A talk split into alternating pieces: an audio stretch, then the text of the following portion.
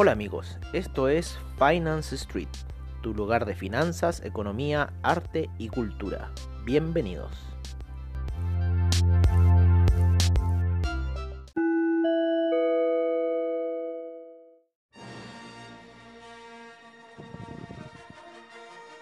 Hola amigos de Finance Street y bienvenidos a un nuevo sábado de reportajes, como siempre, al estilo de Finance Street en donde tratamos alejarnos un poco quizás del mundo financiero y traerles a ustedes algún tema que sea relacionado con el arte y la cultura. Algo que es parte de nuestros principios como Finance Street. Es por eso que hoy día sábado traemos un interesante reportaje a sus oídos, el cual, como se ha venido desarrollando en capítulos eh, anteriores, trae ese componente de suspenso y misterio. Y es por eso que vimos que en todo lo que estábamos contando a ustedes faltaba una pieza clave para poder adentrarnos más en las historias que estamos desarrollando aquí. Y es por eso que hoy día sábado les traemos a ustedes el apasionante tema de la flor de la vida, que sin duda dará para largo quizás y veremos en estos temas lo que son las escuelas iniciáticas. Así que es como todo sábado, le pedimos a ustedes que se reconforten, se sienten, se relajen y tengan tiempo para escuchar esta apasionante historia, como siempre, al estilo de Finance Street. Es por eso que hoy día les traemos a ustedes la flor de la vida y las escuelas iniciáticas, como siempre, al estilo de Finance Street. Bienvenidos.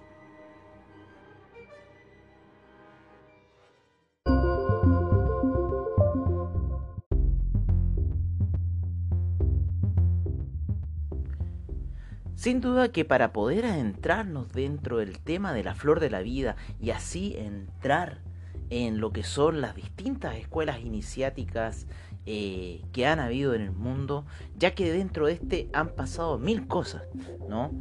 Desde que un tiempo atrás eh, de esa isla que se fue de la noche a la mañana, el mundo cae en una oscuridad y de repente surgen personajes a distintos lados del planeta que empiezan a entregar un conocimiento. El conocimiento de las artes, el conocimiento de la agricultura, el conocimiento de cómo poder formar civilizaciones entre los seres humanos que se hallaban ya en un estado primitivo. Esas son las primeras historias que nos dicen a nosotros sobre cómo se ha creado nuestra civilización humana de un hombre primitivo, casi un mono, y que de repente surgen las grandes ciudades y de repente surge todo lo que estamos viviendo. Es así como hemos tratado de decir en los distintos capítulos que han sucedido acontecimientos civilizatorios importantes, pero que sin duda nosotros los tenemos hacia un lado porque estamos dedicados a vivir el mundo de hoy, el cual radica la Edad Media, el cual radica el Renacimiento, eh, lo que estamos viviendo hoy día con la tecnología, los egipcios, los griegos, los romanos y todo hasta un primer inicio. Y es en ese primer inicio donde parten los mitos de las distintas creaciones de lugares. Es así, si nos vamos al Perú, surge el mito del Huiracocha, en donde llega este personaje Huiracocha y les entrega a ellos las ciencias, la, el arte, la filosofía, eh, la agricultura, ¿no? Nos vamos también hacia el relato bíblico, en donde supuestamente la serpiente, eh, tentando a Eva a comer el fruto prohibido, come de este y son expulsados del paraíso. Pero ¿qué significación y qué aspectos tienen esas eh, historias sobre nuestra humanidad? ¿Por qué estamos tan apegados a esas historias? Sin duda que eh, la flor de la vida tiene y nos va a develar ese gran misterio oculto y que sin duda lo vivimos, eso es lo que pasa. La flor de la vida es un tema que nosotros vivimos a diario, pero que ya no nos damos cuenta de esto. Los primeros que vinieron a dejar el conocimiento tenían en sí el conocimiento de la flor de la vida. Los primeros eh, seres que llegaron a, habitar el planeta Tierra desde Sirio y otros lugares lejanos del universo ya tenían el conocimiento de la flor de la vida.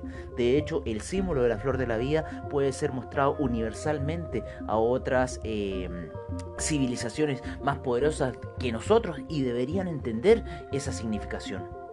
Nosotros, eh, producto del hundimiento de la Atlántida entramos en una oscuridad dentro de nuestros seres, perdiendo el conocimiento. Sin embargo, el conocimiento no fue perdido, el conocimiento fue transmitido a Egipto, a Grecia, a lo que es eh, aquí eh, América Latina, en lo que fueran los mayas, los toltecas, los olmecas. Se fue a China también el conocimiento de la flor de la vida y está en el templo de la ciudad prohibida, en donde está el sitial del emperador. A la entrada de ese lugar se encuentran dos leones, protegiendo uno unos cachorros, sin embargo otro protege el símbolo de la flor de la vida en tres dimensiones. Es así como en Asia también encontramos los símbolos de la flor de la vida, porque la flor de la vida se encuentra en todos lados. Pero para partir de la flor de la vida tenemos que nosotros entender lo que es la geometría sagrada. ¿Por qué nosotros hablamos que hay una geometría sagrada? ¿Qué significancia tiene esa geometría sagrada sobre nosotros? ¿Por qué estamos hablando de este tema de la flor de la vida ahora? Que es el tiempo que tiene que hablarse este tema para que puedan despertar las conciencias y así poder terminar esta gran guerra que hay con las fuerzas oscuras de los reptilianos.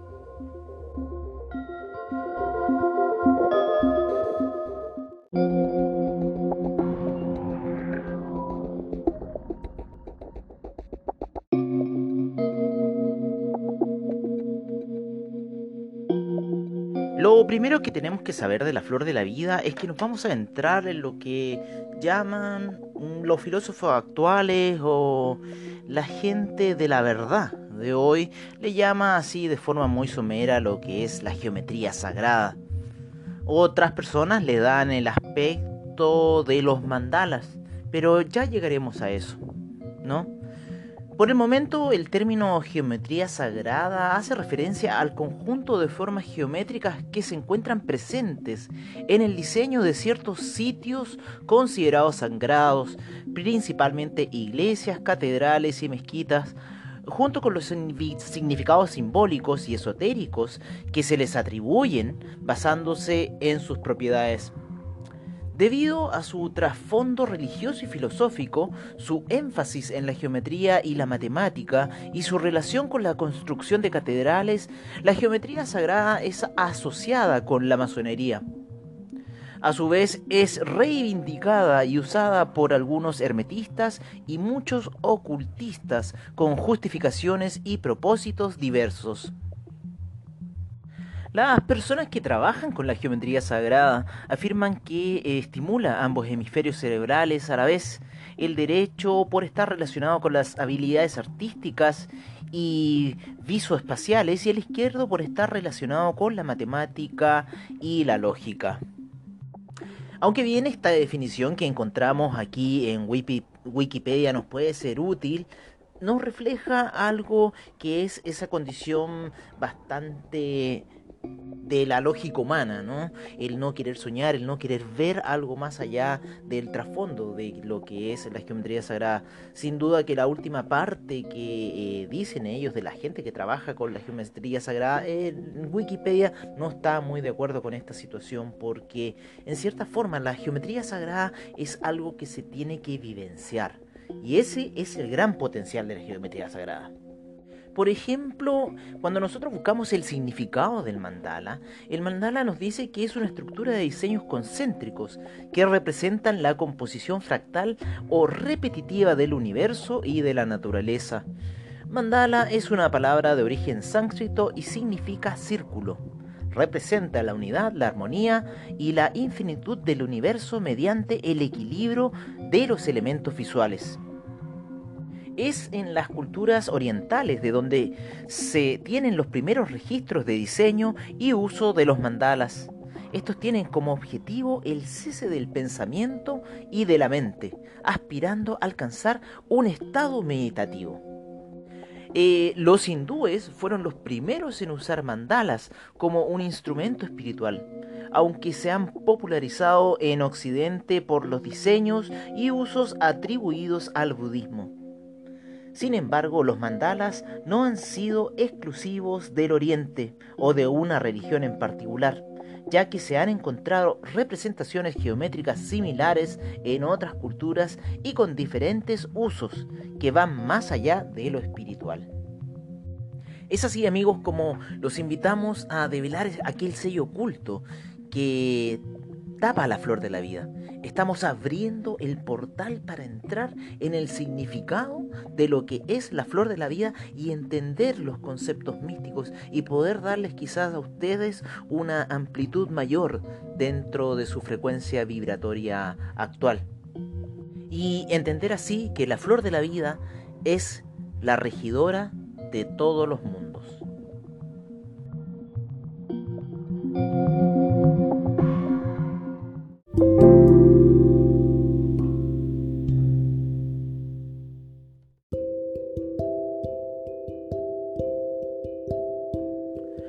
La flor de la vida es el nombre que se da a una figura geométrica compuesta de 19 círculos completos del mismo diámetro y arcos circulares que forman un conjunto de forma hexagonal, el cual se incluye a su vez en un círculo mayor.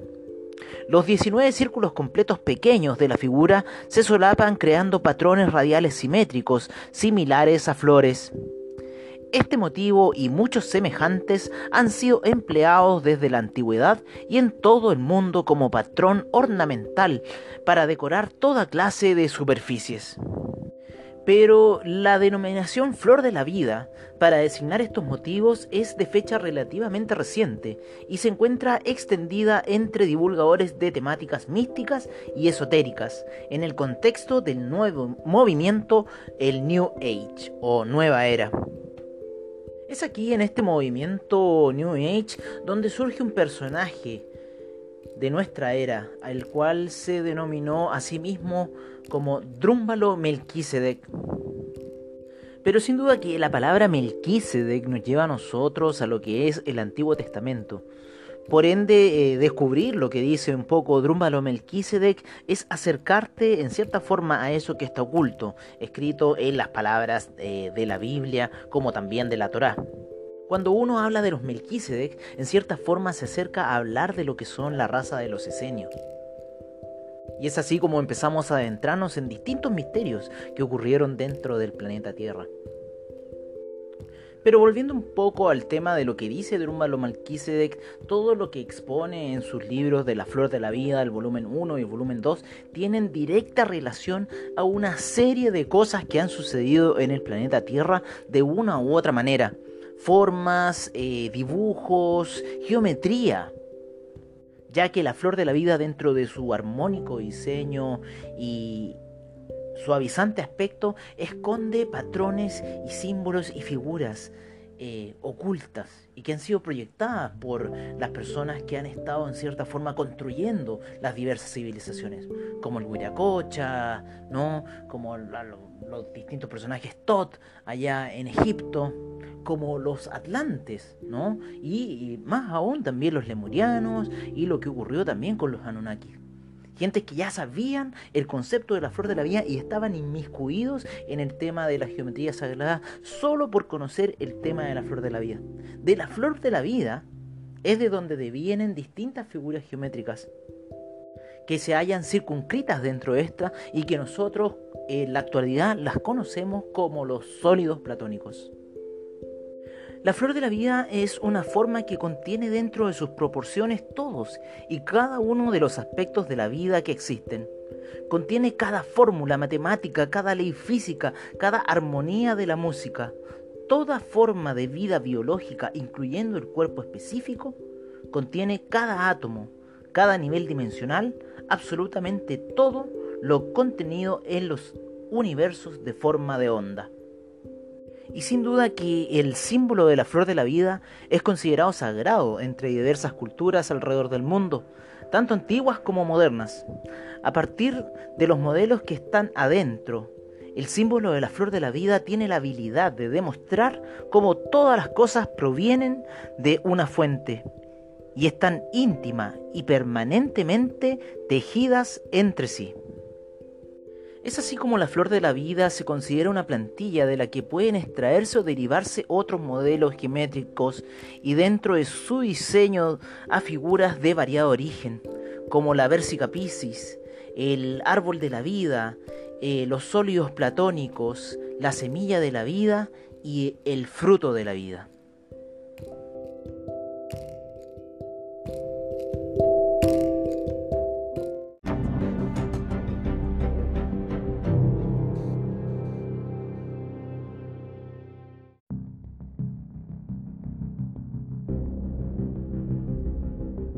Adentrarse en el tema de la flor de la vida sin duda que es algo muy difícil de hacer porque involucra aspectos emocionales muy fuertes dentro de cada uno de nosotros.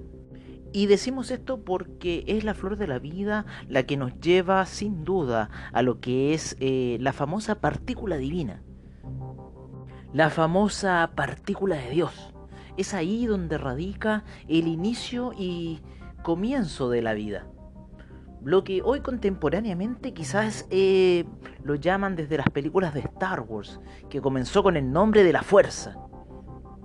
Y es sin duda de, desde donde estas parten todas las cosas. Como también el tema del yin y yang, ¿no? La fuerza es una energía que alimenta a ambos bandos.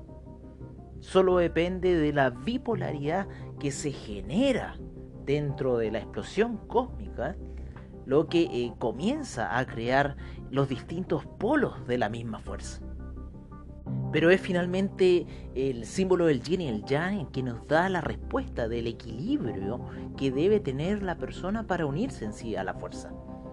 Y ese equilibrio radica en los colores, como un color negro y otro blanco, sin embargo dentro del blanco hay un círculo negro y dentro del negro un círculo blanco. ¿Y qué quiere decir ese, ese patrón? Ese patrón nos indica el tener la conciencia del otro en la otra posición. Si estoy en el negro con mi conciencia blanca, si estoy en el blanco con mi conciencia negra. Y así tengo la doble de visión y la doble dualidad de aquella situación. Si estuviera con la misma conciencia polarizada en un solo color, sería uno solo y nada más y no tendría en realidad conciencia de lo que está a mi alrededor y así lo ocuparía en poder generar una situación eh, fructífera y que termina siendo encerrado dentro del círculo. ¿Por qué hablamos de la flor de la vida? Porque ahí hablaremos de misterios como el cubo de Metatron. Del cubo de Metatron es de donde surgen los diversos eh, sólidos platónicos. Es por eso que el tema de la flor de la vida nos lleva hacia las escuelas de misterio. Tenemos que entrar en las escuelas de misterio para poder entender el proceso de la flor de la vida y en cierta forma determinar que en realidad todos los procesos ocurren debido a la flor de la vida. No hay proceso que no ocurra debido a los patrones de la flor de la vida. Está todo encerrado en esa figura. Es por eso la importancia que los antiguos le dieron. Es por eso la importancia que tiene el símbolo de la flor de la vida. La flor de la vida fue la constructora y es la constructora de todas las religiones. No habría religión sin el símbolo de la flor de la vida presente. Desde el inicio del texto, desde en el ejemplo de la Biblia, cuando hablan de del hágase la luz por parte de Dios y todo eso, todo eso está escondido en los distintos movimientos que ejerce eh, la formación del círculo, la formación del patrón de la, de, la, de la flor de la vida. La formación del patrón de la flor de la vida es en sí el movimiento que hace el espíritu en el vacío.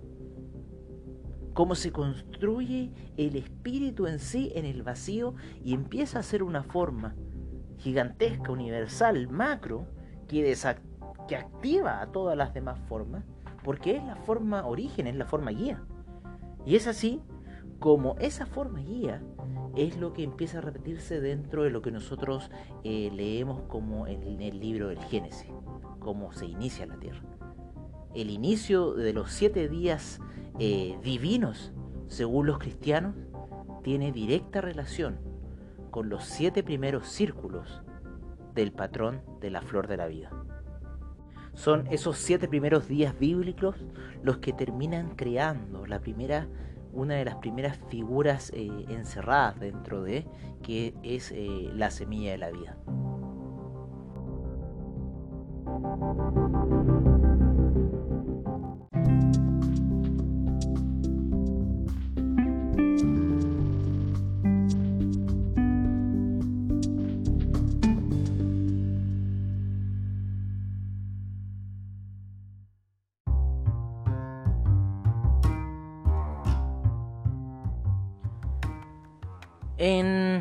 Escuela de Misterios de Egipto se enseñaba eh, lo que era el ojo de Horus. El ojo de Horus estaba compuesto por dos polos, el polo derecho de la escuela de misterios y el polo izquierdo de la escuela de misterios. Por lo general, el símbolo que nosotros vemos eh, del ojo de Horus es directa relación con la escuela de misterios del lado derecho. Es lo que dibujamos por lo general y, lo que hacemos, eh, lo que es nuestra cultura actual. Ver el tema del, del ojo de Horus, pero de la escuela del lado derecho. Pero este ojo, en cierta forma, representa lo que es el Dios en sí. Y el Dios en sí es el espíritu es el ojo solitario. Y este ojo solitario, para empezar a hacer el movimiento de creación, eh, está situado en el vacío. Y al estar eh, situado en el vacío y tener todo este espacio para él, decide lanzar un rayo de conciencia hacia el vacío. Primero lanza este rayo hacia el frente, luego hacia atrás, después a la izquierda, posteriormente a la derecha luego hacia arriba y hacia abajo. Em, esto sería el rayo de conciencia y este rayo de conciencia se está proyectando hacia todos lados, en la misma distancia, forma y todo hacia, en, un mismo punto. En cierta forma está formando una esfera alrededor de sí. Es así como esta explosión se proyecta en seis direcciones y estas seis direcciones eran muy importantes para lo que eran eh, los nativos americanos que vivían acá en, en lo que era América en sí. Y esto será el principio de las escuelas de misterio, ya que las escuelas de misterio lo que harán va a ser enmarcar esta explosión de la llamarada divina en las escuelas de misterio, después de que proyectaban esos seis rayos en las seis direcciones, lo siguiente que hacían era conectar los extremos de esas proyecciones. Esto daba forma de un diamante o cuadrado alrededor de ellos. Por supuesto, cuando se mueven en este diagrama, en este ángulo, parece un rectángulo, pero pueden ver en realidad que sería un cuadrado serían estas proyecciones los que está haciendo dar inicio a lo que es la pirámide. Una pirámide que quedaría proyectada hacia arriba como una pirámide que quedaría proyectada también hacia abajo. En cierta forma las escuelas de misterios parten desde este principio, parten desde el principio de poder generar alrededor de sus cuerpos los estudiantes un campo energético protegido por esta explosión que efectuaba en sí el espíritu en el vacío. A esta explosión proyectaban en cierta forma un triángulo hacia arriba y otro hacia abajo, una forma, una pirámide en realidad, hacia arriba y, hacia abajo. Por ende, en cierta forma, la primera eh, gran figura eh, sólida que proyectarían sería un octaedro. Y ese octaedro luego lo hacían girar para empezar a crear ellos sus campos energéticos. Las escuelas de misterio, sin duda que de la actualidad, eh, dan esa cosa oculta y como que es parte de algo secreto. Sin embargo, son situaciones y prácticas del mismo ser humano que debe realizar hacia sí para poder llegar al interior de este. Y así podemos ver, eh, como dice en el templo de Grecia, de Delfos, que conoce a ti mismo. Desde ahí parte esa situación de poder conocer estos primeros principios que eh, hace el espíritu en sí para poder ir eh, haciendo dar el patrón de lo que va a ser la flor de la vida y de lo que va a ser el primer eh, giro cósmico.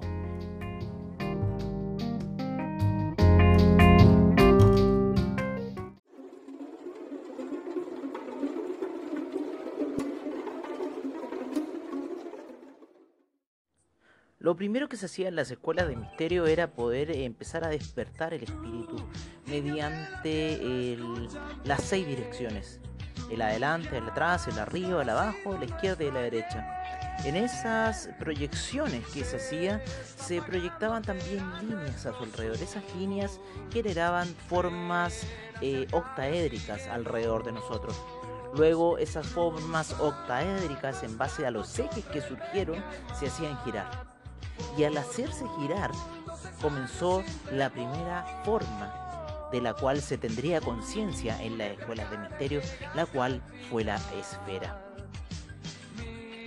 Es así que dejaremos esta forma para la próxima semana para seguirles contando a ustedes este apasionante tema del despertar de la conciencia, el cual es la flor de la vida.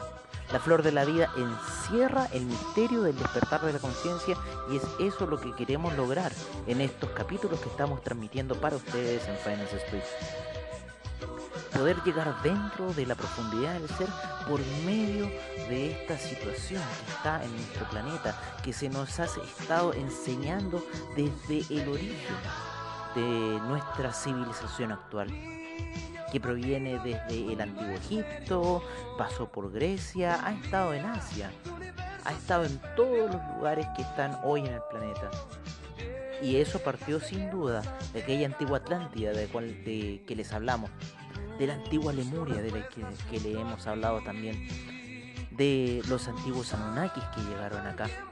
El símbolo de la flor de la vida esconde el misterio de la vida y es por eso que estamos revelándoselo hoy cada fin de semana aquí en los sábados de reportajes de Finance Street.